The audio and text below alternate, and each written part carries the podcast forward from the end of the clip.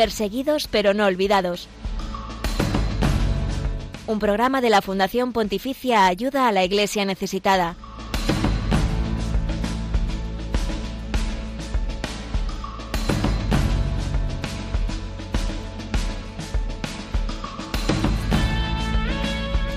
Muy buenos días. Rumanía es uno de los países que ha acogido a los ucranianos que huyeron de la guerra en su país. Ese país, Rumanía, ha recibido más de 86.000 personas refugiadas de Ucrania, la mayoría de ellas mujeres y niños. Pero, ¿qué conocemos de Rumanía, de este país del sureste europeo? Mónica Marín, buenos días. Buenos días, Glesis Carbonell. Además, os contamos que este es un país en el que el 98,6% de la población es cristiana y donde también apoyamos a la Iglesia en su labor evangelizadora.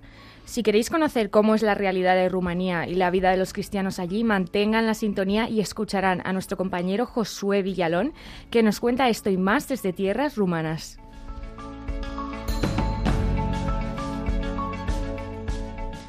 En Perseguidos pero no olvidados hablamos también de Sudán con el padre Jorge Naranjo, misionero comboniano en ese país. ¿En qué punto está el conflicto y cómo se está viendo afectada la población y la iglesia? Os lo contamos en unos minutos.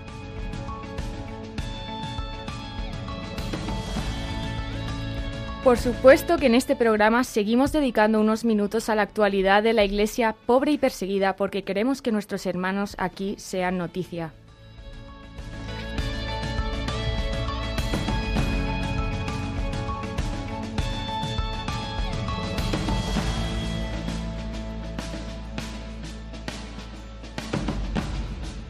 Hoy es jueves 27 de abril de 2023. Como siempre, estamos súper felices de estar en esta casa de nuestra Madre María, que siempre nos recibe con las puertas abiertas. Y a vosotros también, que sois protagonistas de este espacio que estáis escuchando ahora mismo y con el que también podéis interactuar a través de nuestras redes sociales. Mónica. Efectivamente, para ello te recordamos que estamos en Twitter como arroba ayuda en Facebook, Instagram y YouTube como Ayuda a la Iglesia Necesitada. Tenemos en estas plataformas contenidos exclusivos en imágenes, vídeos y noticias.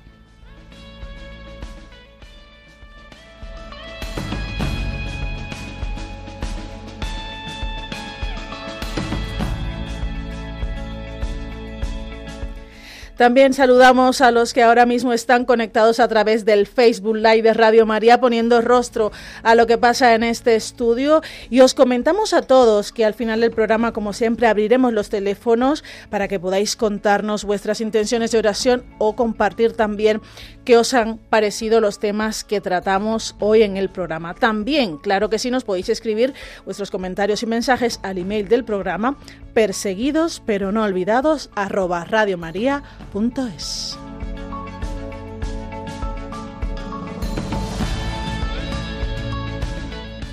Saludamos ya a quienes ponen cuatro manos a los controles de este programa, Javier Esquina y José García. Buenos días, chicos. Hola, buenos días. Muy buenos días, chicas. Gracias por acompañarnos y poner sonido a este programa Perseguidos pero no olvidados. Comenzamos con el primer tema, Rumanía. ¿Qué conoces de este país? Quédate y te lo contamos en Perseguidos pero no olvidados.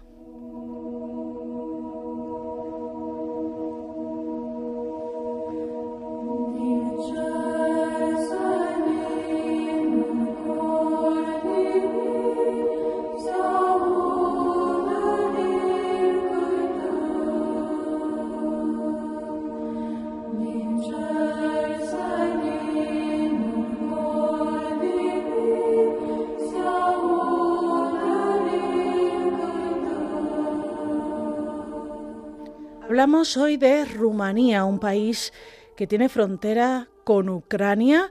Este último que está sufriendo una guerra ya de casi un año y tres meses. Allí está nuestro compañero Josué Villalón con un equipo del programa Pueblo de Dios de Televisión Española, recogiendo los testimonios de la Iglesia en Rumanía.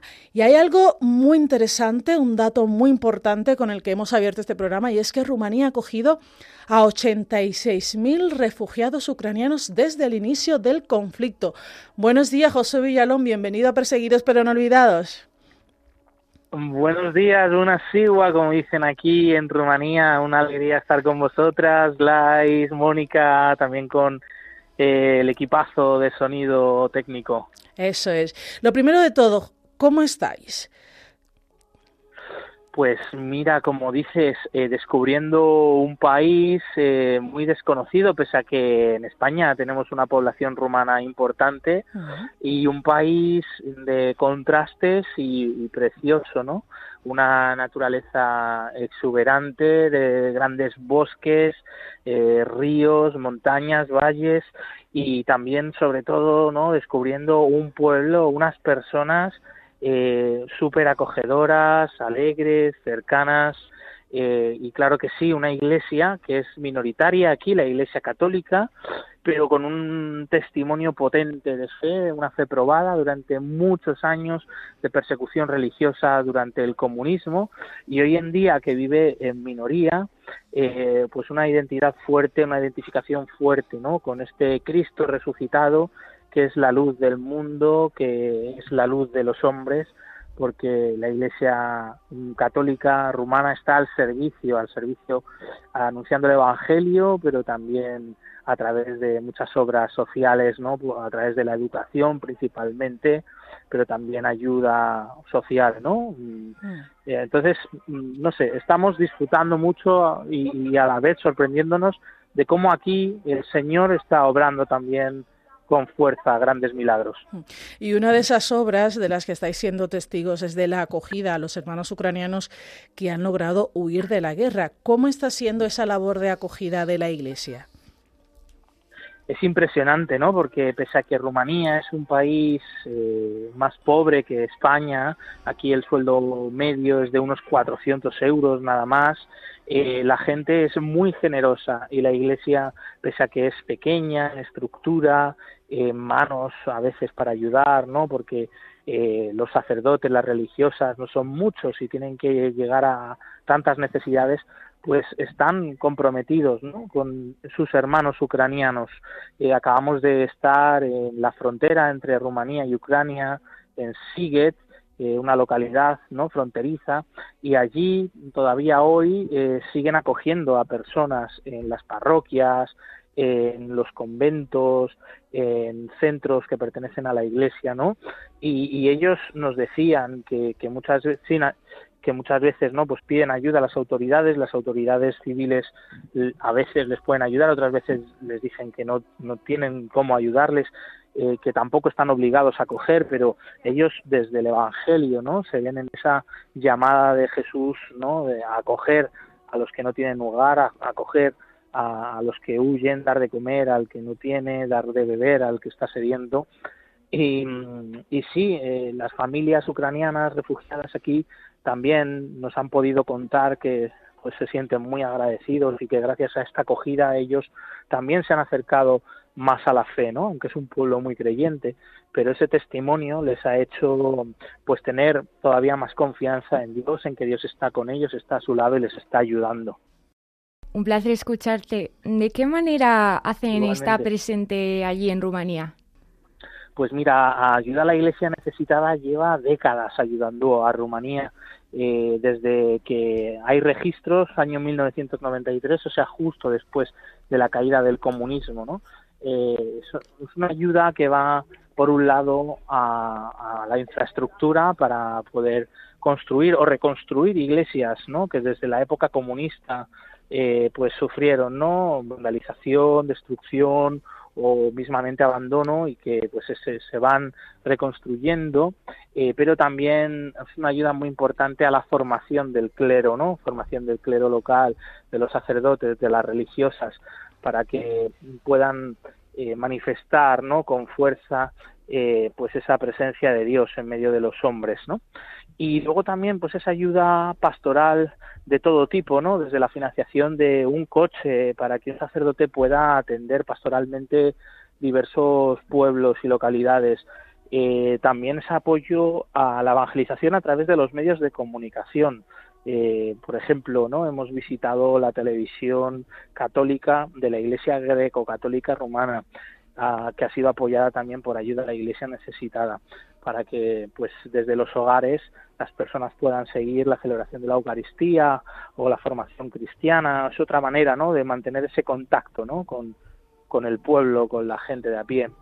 Em, y luego, pues, eh, obviamente ha sido también apoyo eh, de, de, esta forma particular, por esta situación de la guerra en la vecina Ucrania, pues para poder acoger a estas personas y darles, eh, pues, comida, alimentos, medicamentos, poderles pagar un alquiler en un piso donde puedan vivir, etcétera. Eso serían más o menos ¿no? Los, las ayudas que ofrece ayuda a la Iglesia necesitada, a la Iglesia católica en Rumanía. Una ayuda importante para que siga estando presente la Iglesia allí, para que se siga sosteniendo el cristianismo. Hasta ahora, Josué, ¿qué sitios habéis visitado y qué testimonios os están dejando? Pues hasta ahora hemos visitado, como he comentado antes, la frontera ¿no? entre Rumanía y Ucrania, eh, estamos en la diócesis de Maramures, que es la región norte noroeste de Rumanía. Eh, y bueno pues ha sido impresionante no ver eh, pues eso la, la, fe sencilla especialmente en el ámbito rural pues de una comunidad como la griego católica rumana que ha sido muy perseguida durante el comunismo porque se les consideraba no como traidores no a la nación por el hecho de, ser eh, de rito bizantino, de, rito oriental, pero estar unidos a la Iglesia Católica, reconocer la figura del Papa, ¿no? Eh, pues como una autoridad. Entonces fueron especialmente perseguidos, se les confiscaron los bienes a la Iglesia, los colegios eh, católicos fueron nacionalizados, eh, todo tipo de propiedad y también, por supuesto, las iglesias, los templos. Todavía a día de hoy, que han pasado ya pues más de 30 años de, la caída del comunismo, eh, la Iglesia sigue luchando para poder recuperar estos espacios, estos lugares que le pertenecen, ¿no? Históricamente y, bueno, por justicia. Y eso es lo que también nos manifiestan los obispos y algunos sacerdotes. Bueno, pues que es una labor que van haciendo poco a poco, porque no quiere levantar tampoco ningún tipo de, pues de rivalidad con, con la Iglesia Ortodoxa rumana, que aquí es la mayoría en el país, pero, pero claro, que es algo que, que les pertenece. Y luego, pues, nos ha impresionado su forma, ¿no?, de tener presentes a esos mártires de la persecución comunista. Eh, ya en el año 2019 fue para ellos una enorme alegría la visita del Papa Francisco, que entre otras cosas visitó Rumanía también para beatificar a siete obispos mártires de, esa persecución comunista. Y estos siete obispos están muy presentes en todas las parroquias, en todas las comunidades, ¿no? como un ejemplo de, esa fe eh, que, sufrida, probada, pero también una fe valiente que confía en el Señor pese a las adversidades, que busca la paz y la convivencia pese a las dificultades y, y que cree en Jesucristo y en la Virgen María. Es un pueblo también muy mariano, el pueblo rumano, eh, tenemos muchos lazos en común desde la fe, pero también, bueno, pues gracias a la Virgen María. Y eso también impresiona mucho y, uno se siente, se siente de verdad como una familia, ¿no? Eh, al, ser testigo de todas estas cosas. Otra cuestión que nos gustaría que compartieras con nosotros es la situación de la población rumana. Eh, ¿Cómo es el día a día y cuáles son los problemas a nivel social a los que se enfrenta? Pues en esta región norte de Rumanía, que es la que estamos visitando, eh, es una población general eh, muy rural, son personas sencillas, familias que se dedican a las labores del campo, la agricultura, la ganadería, que viven sencillamente ¿no? en sus pueblos, en sus casas. un gran desafío pues es la situación económica, como decía antes, eh, Rumanía, bueno, no es de los países más pobres de Europa, pero en comparación con España, con otros eh, países de nuestro entorno, pues es un país humilde, más humilde, ¿no? Eh, como comentaba antes, el sueldo medio es de unos 400 euros y sin embargo aquí también está siendo muy afectado por la inflación, por toda esta situación económica, por el aumento del precio de, de las, las cosas básicas de la electricidad, de la gasolina, pues los precios son iguales prácticamente que en España, sin embargo, tienen un sueldo eh, casi tres veces inferior ¿no? Mm. al, al, sueldo medio de España. Esto es un gran desafío, ¿no? Eh, luego otro gran desafío, pues sí, el tener esta guerra ¿no? tan cerca les hace más conscientes de, de la necesidad de, de la paz, eh, pero como he dicho, ellos tienen las puertas abiertas a sus hermanos ucranianos, que así lo consideran, tienen también muchos lazos eh, culturales, históricos con Ucrania, especialmente en esta región del norte de Rumanía, donde hay familias de origen ucraniano desde hace siglos, ¿no? Mm. Y, bueno, es una preocupación para ellos, pero también lo viven como una oportunidad de, de abrirse a los demás y de, y de ayudar, ¿no? De aportar ese granito, pues para la paz, ¿no? Y para que esta guerra acabe pronto. Eh, supongo que la Iglesia no escapa a la situación mm, que tiene el país, a la situación económica a la que te has referido. ¿Cómo les está afectando a los sacerdotes, a las religiosas, a la Iglesia en general? Y, y también de qué manera la Iglesia acompaña a la gente en medio de un contexto tan difícil. Sí, pues sí, esto es un desafío, por supuesto, mm, para los propios sacerdotes y para las propias religiosas y luego más si cabe teniendo en cuenta que muchos de los sacerdotes de la Iglesia greco-católica eh, pues son sacerdotes casados que tienen familia, tienen mujer, tienen hijos y tienen que hacer frente a pues a, más gastos económicos, ¿no? Eh, bueno, pues por eso agradecen mucho en cada sitio que hemos visitado pues el apoyo que reciben de ayuda a la Iglesia necesitada y de otras organizaciones que les hacen ver que no están solos, que forman parte de la Iglesia Universal y, que esto se ve efectivamente en estas ayudas concretas, materiales, ¿no? Pero también cuando les decimos, ¿no? Que rezamos por ellos, que estamos unidos en la oración, lo agradecen todavía más y cada vez todos nos dicen gracias, gracias por esas oraciones, eso es lo más importante, lo más fundamental para que podamos continuar con nuestra misión, que esto sin duda pues es Dios quien lo tiene que llevar.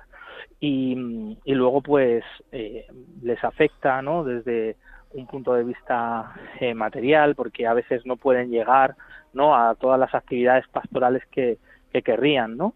Eh, porque bueno, pues les falta un poco esa capacidad eh, también material en ese sentido. Pero bueno, lo viven con, con alegría, con resignación cristiana, con buena resignación cristiana, confiando en que poco a poco pues se puede se van dando pasos, ¿no? Y esa es la realidad también que, que se vive aquí, ¿no? Eh, una iglesia que ha sufrido tanto, que ha sido perseguida durante más de 40 años, que ha resistido en la clandestinidad y que ahora pues está eh, volviendo a la luz, ¿no? Y, son muy respetados, muy muy queridos por todos, ¿no? Porque todo el mundo sabe, ¿no? Que donde está la iglesia, pues está la, la, la defensa, la dignidad de las personas, de todas las personas, está la luz, está la alegría del Evangelio. Josué, eh, ¿nos puedes contar cómo celebran eh, la fe los rumanos? Sí, en concreto la Iglesia greco-católica pues tiene una forma de celebrar la liturgia un poco diferente a la que estamos habituados en España, ¿no? A la nuestra, que es la Iglesia católica de rito de rito latino romano, ¿no? Eh, por ejemplo, sus iglesias eh, tienen una especie de, muro de madera que separa el, la zona del altar del resto de la iglesia. Ese muro está lleno de iconos, ¿no? de pinturas eh, sobre tablas eh, orientales. Seguro que muchos pues nos viene a la mente ¿no? algún ejemplo de, lo que es un icono ¿no? oriental. Y, y esa pared se llama iconostasio. Entonces separa la parte del, del altar, como digo, del resto de, la iglesia. En esa parte solo entran los sacerdotes y celebran la misa en el altar, eh, normalmente de espaldas al pueblo. Eh, y bueno, pues eh, toda la misa es cantada, no tienen acompañamiento instrumental, es cantada por el sacerdote y le sigue el pueblo en idioma romano y es muy bonita, ¿no? Porque está cargada de muchos símbolos, de muchos signos, ¿no? Que ayudan a, a entrarse en la liturgia, a vivirla, ¿no? Con más mm. sentido. Eh, por ejemplo, pues también se utiliza el mucho, pues el incienso, ¿no? eh, como signo de esa oración que se eleva al cielo, que se eleva a Dios para pedir, ¿no? Pues por, por todas las necesidades de la Iglesia y por ese momento, ¿no? Que se está mm. celebrando el sacramento de la Eucaristía. Eh, por ejemplo, el incensario eh, tiene en la cadena unas bolitas, unos cascabeles, entonces cada vez que el sacerdote mueve eh, el incensario, pues suenan esos cascabeles, que es algo diferente, un poco diferente, ¿no? A como es en España y es muy llamativo. Y luego se hacen una serie de oraciones, eh, por ejemplo, el momento de la paz es anterior al momento de la consagración, eh, ¿no? Y, también se hace la entrega de las ofrendas.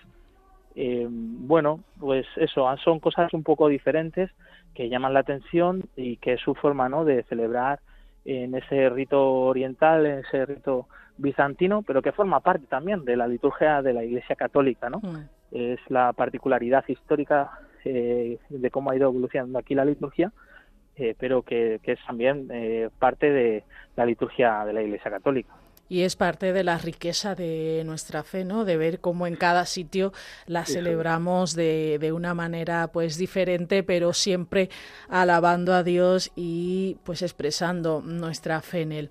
José, tú estás allí con un equipo de pueblo de Dios. Cuéntanos cómo es el día a día, cómo estáis eh, trabajando, qué es lo que estáis haciendo exactamente para que los oyentes de Radio María pues se ubiquen un poquito. Sí, es verdad, es un viaje de grabación, ¿no? Estamos aquí grabando una serie de reportajes que, pues, se podrán ver ¿no? en este programa que forma parte de la programación de la 2 de Televisión Española. Eh, y pues nada, la verdad es que es un trabajo arduo porque es desde que sale el sol hasta que se pone, hay que aprovechar las horas de luz para poder grabar, registrarlo todo con la cámara y, y luego pues aparte de, de pues grabar los lugares que estamos visitando, los pueblos, las parroquias, las iglesias, eh, hemos visitado también esos centros de acogida para refugiados ucranianos, pues también se registran, se hacen entrevistas, ¿no? A esas personas responsables, a esos protagonistas que reciben esa ayuda, ¿no? O que dan, ¿no? Esa ayuda. Y bien, pues se va haciendo poco a poco. hay momentos pues eso, que hay que tener paciencia, que hay que repetir, etcétera, pero es muy interesante, ¿no? Porque también te da eh, la posibilidad de poder compartir más rato con, con la gente de aquí y la verdad es que al final todos son, son muy majos, muy acogedores, tienen mucha paciencia con nosotros, hay que repetir, no ponen ningún impedimento hasta ahora, nadie se ha enfadado, al revés, siempre muy buena disposición. Y ese es otro testimonio también, ¿no? del carácter del pueblo rumano eh, y, bueno, y de la iglesia, ¿no? En Rumanía, que, que es muy, muy acogedora y muy buena. Oso, por último, ¿cuál crees tú que sería el mensaje eh, de la iglesia ucraniana para, para los españoles? Pues yo creo que el mensaje es de confianza en el Señor, de que el Señor escucha nuestra oración, Él sabe de cuál es nuestra situación y le gusta eh, que, pongamos nuestra confianza en Él. O sea, cuando ya las fuerzas humanas sobrepasan, ese es el momento, ¿no? Que el Señor también aprovecha eh, pues para hacernos ver que Él es nuestro Padre, ¿no? Eh, es una iglesia que aunque le han quitado todo, ¿no? Los templos, eh, eh, las, iglesias, los colegios, los lugares de encuentro, han tenido que vivir la liturgia escondidos en las casas, los sacerdotes no podían hablar abiertamente, ¿no? Porque si no les encarcelaban eh, o les martirizaban. pero es una iglesia que sabe que, que no se ha quedado sin, sin el Dios Padre, ¿no? Sin mm. el Padre que cuida, que provee, ¿no? Y ahora están experimentando también los frutos eh, como decía Tertuliano en el siglo I, que la sangre de los mártires es semilla de nuevos cristianos, ¿no? Porque es una iglesia que sigue adelante, que sigue avanzando y eso es también pues una gracia que Dios les concede eh, después de esa prueba que han vivido durante tantos años. Yo creo que ese es el mensaje para todos nosotros de confiar en Dios, eh, que efectivamente con Dios pues lo mejor está por llegar, que, pues, pues que no es verdad que, que Dios es un padre malo que, que no nos quiere, no al revés. Él conoce todo, eh, quiere que también nos abramos a Él, que nos convirtamos, ¿no? Por, para hacernos testigos de que la felicidad plena está en Él, no está en las cosas materiales, ¿no? No, no está en el éxito profesional, ¿no? Eh, sino que está pues en, ser un hijo confiado, ¿no? En su padre, en brazos de su padre, que no le suelta, que ahí está la, felicidad y la verdad y que Jesucristo sale vencedor siempre. Aquí celebran, estamos en Pascua, ¿no? Eh, aquí ha empezado un poquito más tarde que en, que en España, porque sigue en el calendario de la Iglesia Oriental, eh, pero celebra la, la Pascua con un gran sentido de alegría y el saludo eh, cuando se encuentran por la calle no es hola, ¿qué tal? Es Cristo ha resucitado, ¿no? Y responden verdaderamente ha resucitado. Eh, pues esa es la alegría que también eh, viven y el mensaje que lanzan de la alegría de la resurrección, de que Jesucristo ha vencido a la muerte. Y, y bueno, pues para mí está siendo un testimonio muy grande de abrir también el corazón, abrir también la mente pues a la voluntad de Dios, que es lo mejor que puede ser para, para mí, para mi vida, ¿no? Para mi familia en mis circunstancias. Pues nos quedamos con ese mensaje de espera en el Señor, de ponerlo siempre delante de, todos nuestros planes. José Villalón, compañero de ayuda a la Iglesia necesitada, que en estos momentos nos ha atendido desde tierras rumanas. Te voy a despedir con esa frase con la que se saludan los rumanos. Cristo ha resucitado. Verdaderamente ha resucitado y como dicen aquí, muchas gracias, mulțumesc y adiós, la revedere. adiós.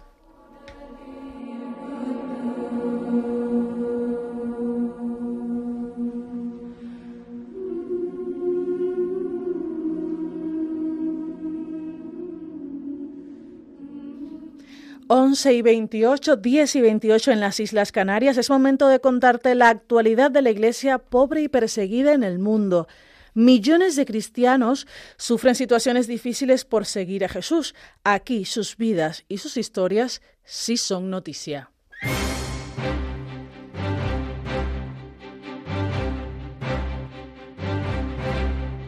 Queremos que sea noticia.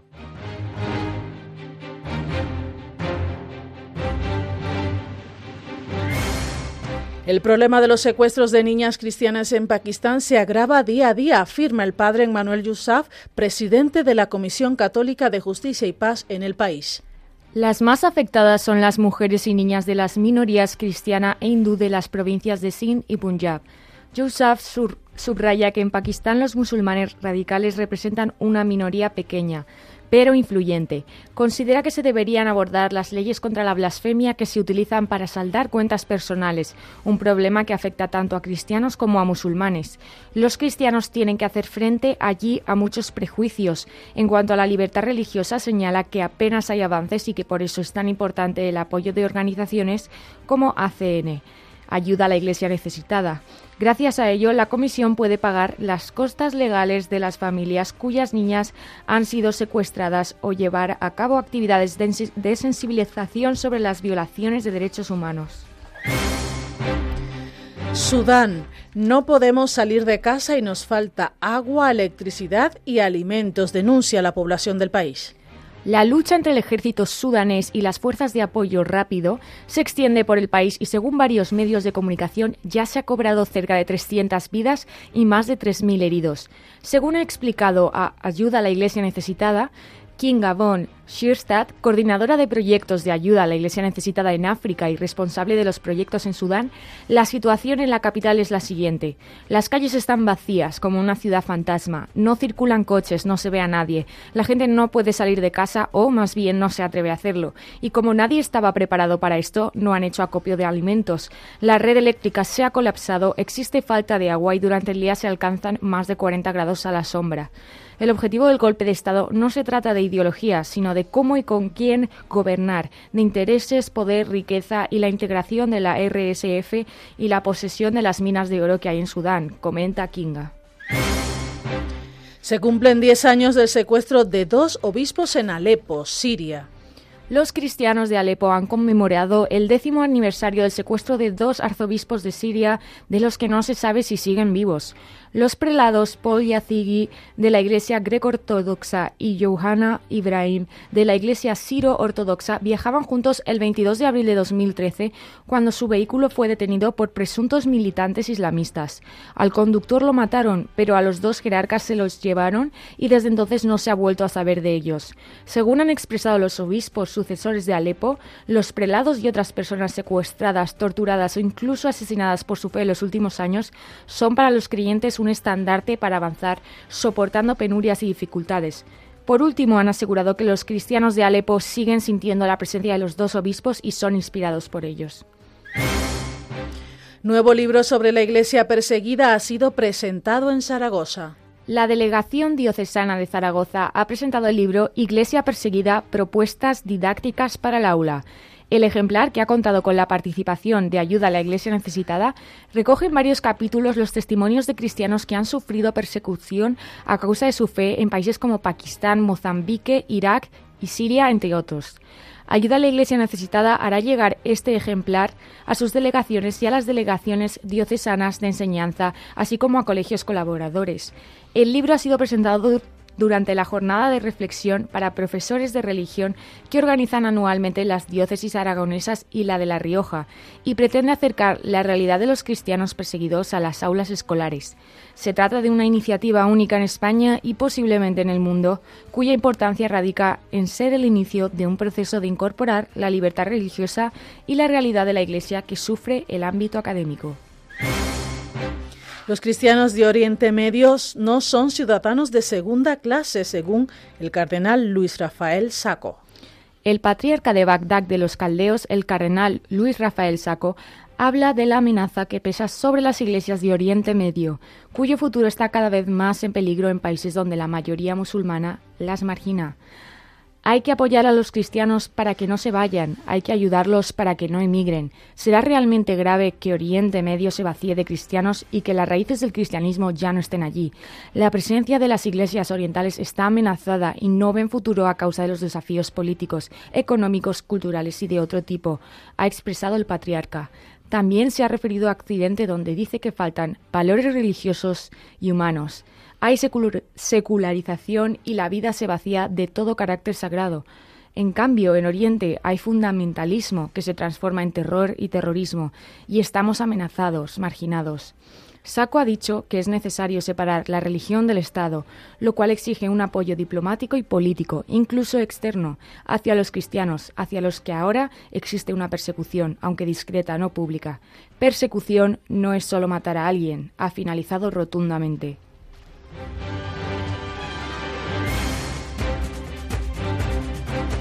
Hasta aquí las noticias de esta semana de la Iglesia pobre y perseguida en el mundo. Consultadlas en nuestra web ayuda a la iglesia necesitada.com.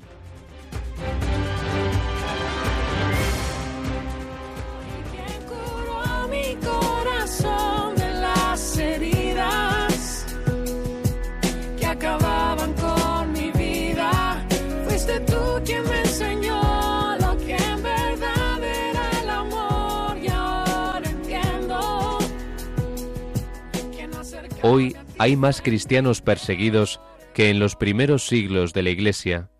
Nadie habla de ellos. Nosotros sí. Perseguidos pero no olvidados. Un programa de ayuda a la Iglesia necesitada en Radio María. La mente es engañosa y me estaba llevando hacia el abismo, pensando que podía por mí mismo. La autosuficiencia me detiene y evita que yo ande, pero ahora de rodillas sé que soy mucho más grande y mi falta, yo sé que con amor tú me la cubres y que si yo la escondo la descubres, les pones a la luz de tu palabra y con ella me transformas, me rompes para luego darme forma. Y enhorabuena, mis errores aunque daban pena comparados con tu gracia son como un grano de arena, eres sustento, mi paz, mi fundamento. Hoy sé que fuiste tú en todo momento. Fuiste tú quien me salvó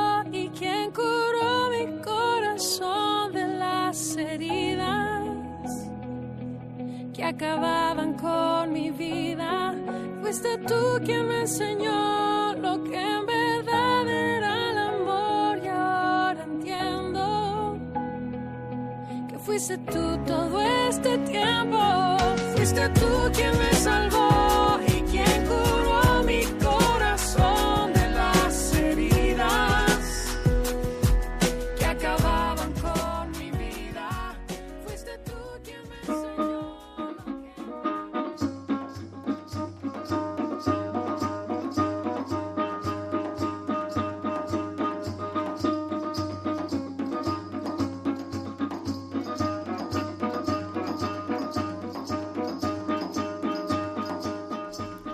Hablamos ahora de Sudán. Y repetimos, allí las calles están vacías como una ciudad fantasma. No hay coches, no se ve a la gente por la calle, la gente no se atreve a salir. No hay electricidad, pero aún peor que eso es la falta de comida. Claro, la gente no se esperaba el conflicto y ahora no, no tiene alimentos porque no ha podido hacer acopio de ellos. Aparte de eso, no tienen agua.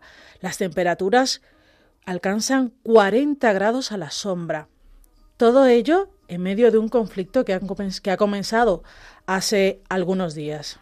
A todo ello, Glaisis, se suman los cientos de víctimas mortales y los miles de heridos que está dejando este enfrentamiento. Sin duda, el país africano vuelve a vivir días muy difíciles y nosotros, desde Ayuda a la Iglesia Necesitada y Radio María, queremos estar cerca de ellos. En primer lugar, informando en la medida de lo posible qué es lo que está pasando allí y cómo se encuentra la población en la iglesia. Por eso hemos contactado con el padre Jorge Naranjo, que es misionero comboniano en Sudán, Sudán y a quien ya damos la bienvenida a Perseguidos pero no olvidado. Padre Jorge, justo viajaste a España antes de que estallara el conflicto, pero nos gustaría conocer cuál era la situación en el momento en el que saliste de Sudán y si ya se vislumbraba esto que está ocurriendo ahora mismo. El conflicto empezó el 15 de abril, el 16 era domingo, y ese domingo pues no hubo misas en las parroquias de la ciudad de Jartum, Ondurman, Bahri, pues la gente pues tuvo que refugiarse eh, en sus casas. Eh, el último domingo ya he visto que en algunas parroquias de la zona de periferia ah, han podido celebrar la misa, pero ahora lo que, aparte de la cuestión de seguridad personal y salvar las vidas, eh, un desafío será el, económico. Es decir, Sudán ya estaban en una situación que llaman de estanflación, es decir, eh, una inflación muy alta, parálisis de la actividad económica, falta de liquidez en la población y, bueno, pues ahora con, eh, con esta guerra, lógicamente se paraliza todavía más eh, la actividad económica. Hay, entre la comunidad cristiana hay mucha gente que son de Sudán del Sur, eh, por lo tanto, eh, refugiados, y que trabajan en negro, de, quiere decir, pues por ejemplo, señoras que trabajan limpiando casas de árabes, o, o personas tanto de, la, de Sudán del Sur como de los Montes Nuba que trabajan en la calle vendiendo té, pues toda esta, este, esta economía, digamos, ahora está paralizada y esta gente pues tenía sus ingresos de, esta manera día a día, o por ejemplo, entre mis estudiantes había muchos que trabajaban en este periodo de vacaciones que, que estábamos entre el primer y segundo semestre en la elaboración de ladrillos de adobe. ¿eh? Todo esto se paraliza eh, y esta gente no tiene ingresos. Ahora mismo hay acceso, hay dificultades de acceso a productos básicos, pero cuando lo haya, si es que se restablece eh, el comercio habitual, los precios obviamente subirán un montón y los ingresos no han subido sin duda en este periodo. ¿no? Obviamente, Padre Naranjo, la Iglesia no se salva de este conflicto. ¿Cómo le está afectando? ha habido estructuras que han sido dañadas, estructuras de la iglesia. Eh, en la parroquia de Bahri ha caído una bomba en la sacristía y al menos la sacristía ha sido destruida por el fuego. La catedral de Jartún ha sido saqueada. En la, catedral, en la catedral de Lobeid han caído bombas muy cercanas. Al menos sé que eh, han afectado a, a las oficinas de la curia y, y poco a poco irán saliendo otras iglesias, otras estructuras de la iglesia dañadas por el conflicto, ¿no? Por desgracia, aún no se ve el final de estos ataques, de estos enfrentamientos y nos preocupan las consecuencias que está teniendo para la población. Por eso queremos preguntarle, padre, ¿de qué manera podemos ayudar a los sudaneses? La oración es el primer deber de todos, porque ahora mismo no, no se ve una solución. Es decir, las dos partes enfrentadas rechazan la posibilidad de sentarse para dialogar una, un, para dialogar una salida eh, pacífica al conflicto. Y cuando estamos en la oscuridad, eh, solo nos queda la oración para, para conseguir que el Señor pueda hacer abrir una puerta de luz donde solo hay oscuridad. Eso por un lado. Por otro lado, ya he comentado un poco sobre las dificultades económicas que saldrán a relucir a partir de incluso desde ya e incluso si se llega a una solución de paz. Eh, el posguerra va a ser también muy duro. Em, y, esta situación se extiende al país de manera general y a los cristianos de manera particular.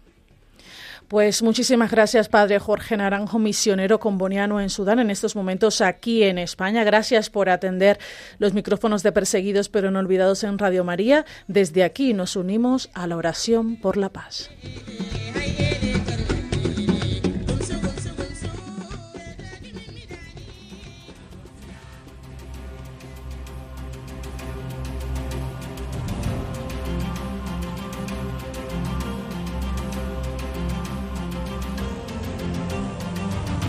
Testigos del siglo XXI.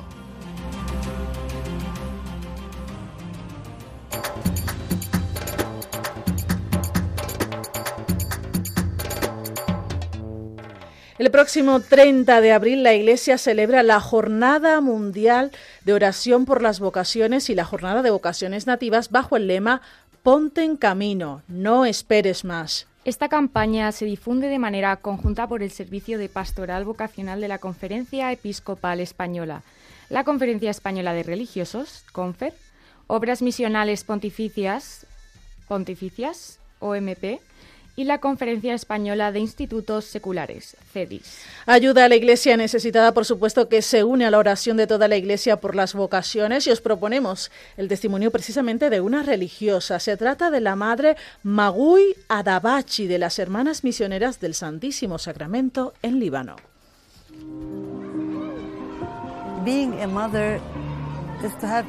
Ser madre es tener un corazón de madre.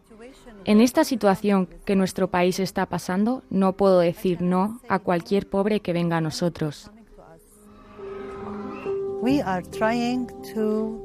Tratamos de ser Jesús en nuestro lugar.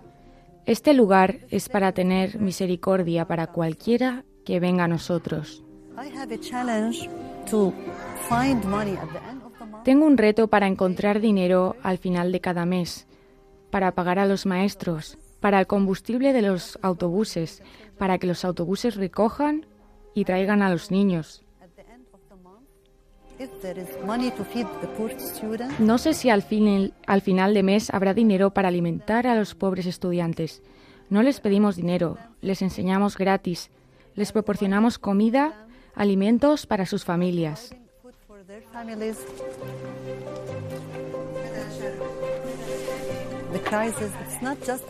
La crisis no solo afecta a los niños financieramente.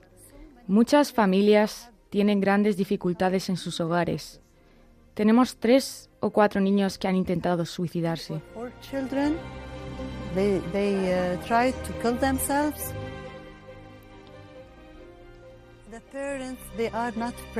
Los padres no están presentes, están ausentes todo el tiempo. Cuando el padre y la madre ambos trabajan, el dinero que reciben no es suficiente ni para alimentar a sus hijos.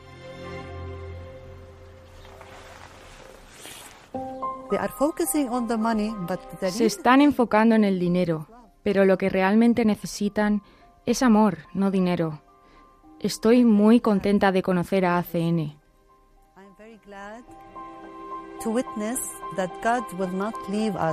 Estoy muy agradecida de ser testigo que Dios no nos dejará a través de ACN. Gracias.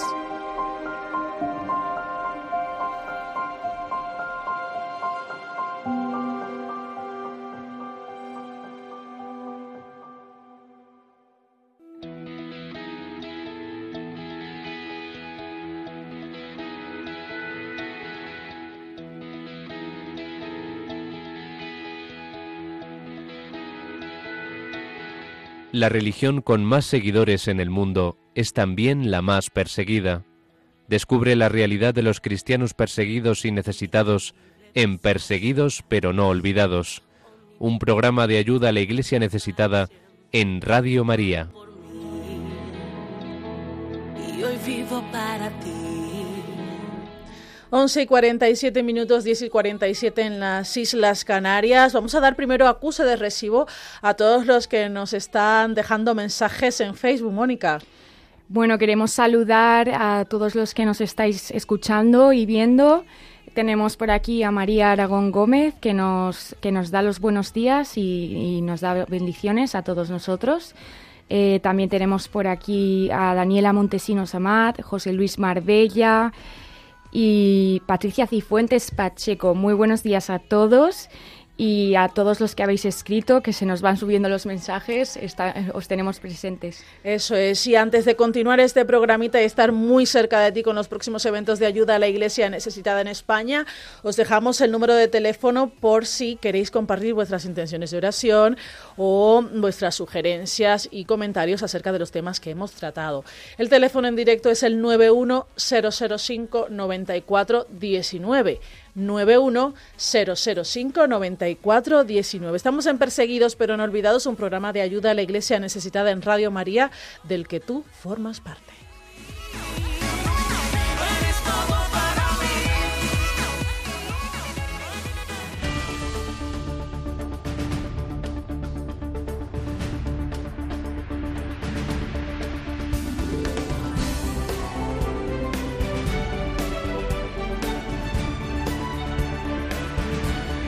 Cerca de ti.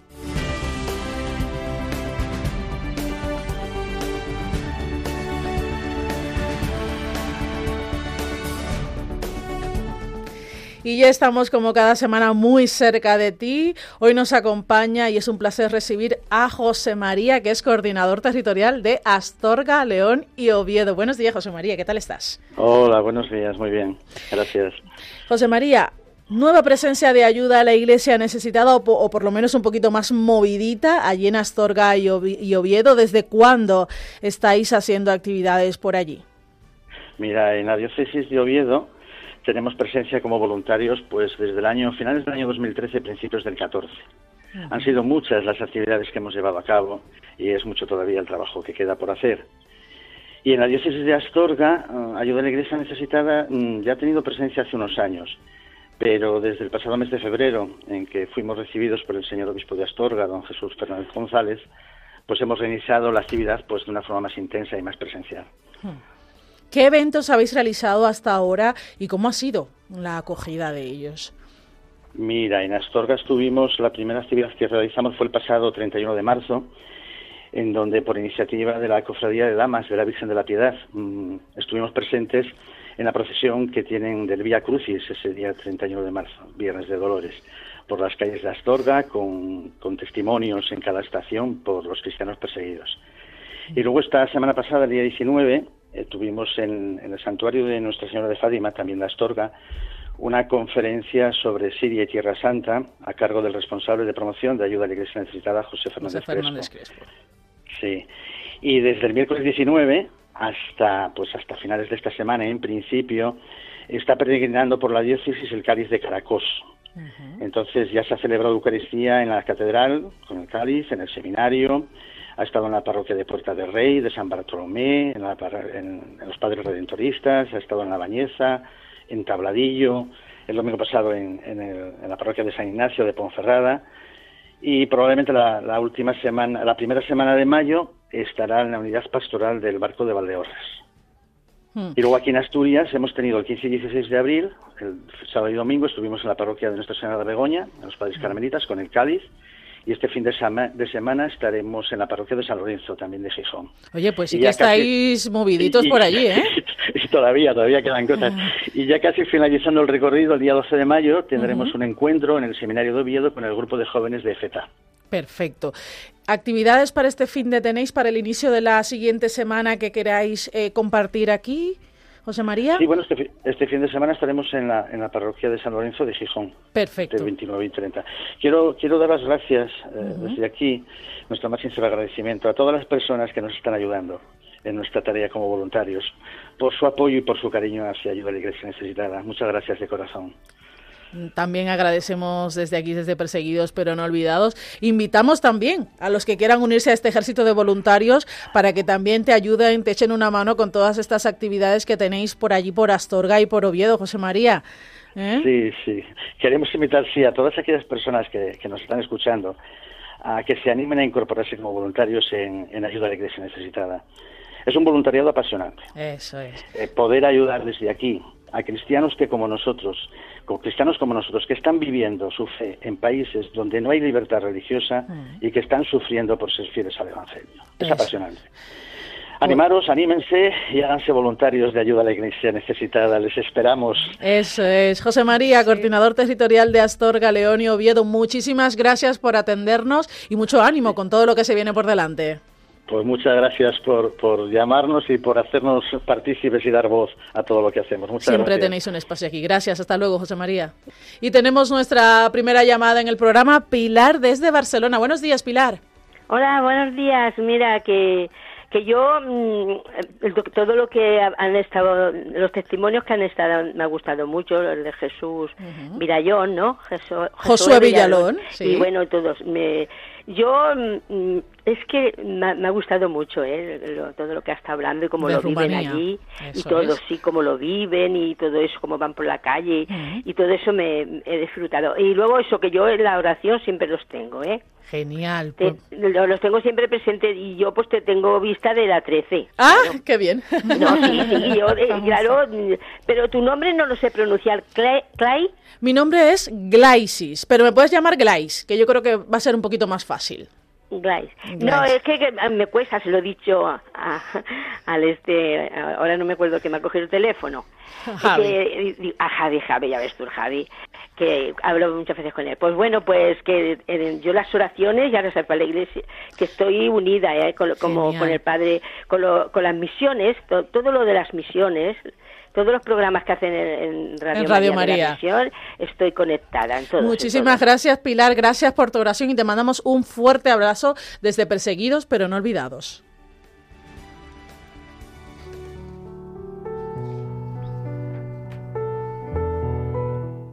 Oración por los cristianos perseguidos.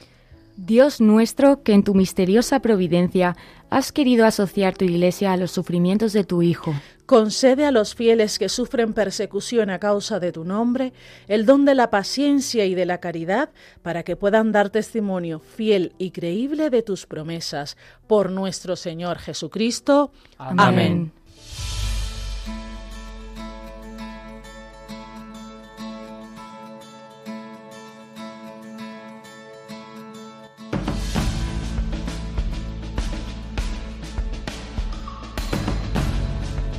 Tiempo de despedida de Perseguidos pero no olvidados este jueves 27 de abril. No nos vamos sin recordarte que hemos estado hablando de Rumanía, donde está nuestro compañero Josué recogiendo testimonios de esa iglesia que acoge a los refugiados ucranianos. Hemos hablado también de la situación de Sudán, de, Sudán a propósito de los enfrentamientos con el padre Jorge Naranjo. Hemos presentado el testimonio de una religiosa de Líbano a propósito de esa jornada de oración por las vocaciones que celebramos el próximo 30 de abril y te hemos contado los eventos de ayuda a la iglesia necesitada en Astorga y Oviedo. Gracias a esas cuatro manos que han puesto los sonidos a perseguidos pero no olvidados, Javi y José. Gracias, Muchas gracias. Nosotros nos volvemos a encontrar, si Dios quiere, el 4 de mayo. Os recuerdo que podéis eh, escuchar este programa en el podcast de Radio María o en la web de Ayuda a la Iglesia Necesitada. Pero no os mováis, porque ahora mismo os podéis unir en oración con el Regina Shelley aquí en Radio María. Nosotros nos vamos, movidos por el amor de Cristo, al servicio de la Iglesia que sufre. Un fuerte abrazo y hasta pronto.